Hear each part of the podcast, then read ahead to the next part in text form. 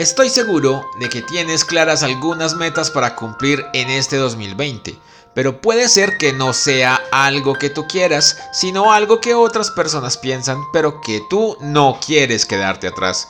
¿Cómo saber si son las mejores ideas? Pensando en eso, hoy quiero regalarte la perla del día. Así como lo escuchamos el martes pasado, hay metas, objetivos, planes de año nuevo que no son nuestros, sino que corresponden a ideas que se han ido metiendo en nuestra cabeza por comentarios de nuestros amigos o por otros medios, pero que no son necesariamente lo que queremos o necesitamos. Seguro que has identificado alguna de ellas. La primera seguro la tienes súper clara. Se trata de la moda del gimnasio.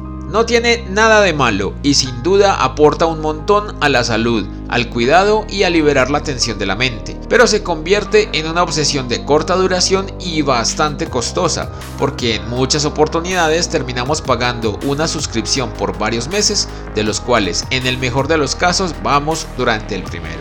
Es necesario que tengamos en claro que ir al gimnasio requiere esfuerzo, disciplina, constancia y dedicación y que vamos a tener días en los que el cansancio es mayor que las ganas de ir a entrenar, pero si es lo que queremos, vamos a ver los resultados y sin duda nuestro cuerpo y nuestra vida entera lo agradecerán. Antes de tomar esa decisión necesitas estar seguro.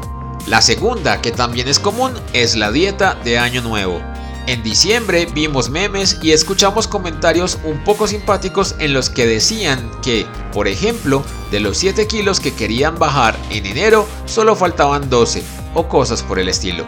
Esto porque la idea de cuidarnos está permanentemente en nosotros y en nuestras vidas, pero luego de la época de fin de año, donde comimos y disfrutamos un poco más de la comida o de la bebida, el primer mes del año llega con sus propósitos de dieta y desintoxicación y nos embarcamos en hábitos nuevos, que a veces son un poco radicales y provocan que rápidamente desistamos de esa idea. Las dietas son muy buenas, sea para controlar el peso, para bajarlo o para desintoxicar. Nuestro organismo necesita tener mejores nutrientes y alimentos menos dulces y menos grasosos. Por eso, una buena dieta siempre es una excelente idea, siempre que venga acompañada de un poco de ejercicio y cambio en las rutinas que evitan que logremos esos objetivos propuestos. Ninguna dieta hace milagros. Necesitan ejercicio, un poco más de esfuerzo, más agua, menos sedentarismo ¿Estás dispuesto a dar esa milla extra? Piensa en eso antes de embarcarte en esta decisión. Hoy te recomiendo que seas un poco más consciente de lo que quieres, de lo que necesitas y de lo que estás dispuesto a dar para lograrlo. Que seas honesto contigo y veas cuáles son tus fortalezas y cuáles son los aspectos en los que debes mejorar. Partiendo de ahí, podrás planear mejor tus metas para este 2020. No tienen que ser cosas físicas ni tienen que ser cosas materiales. Puedes planear un nuevo negocio, puedes pensar en comenzar tus estudios o en terminar los que dejaste iniciados. Puedes proyectarte para un nuevo empleo o quizás para formar un hogar. No pienses solo en lo que todos hacen.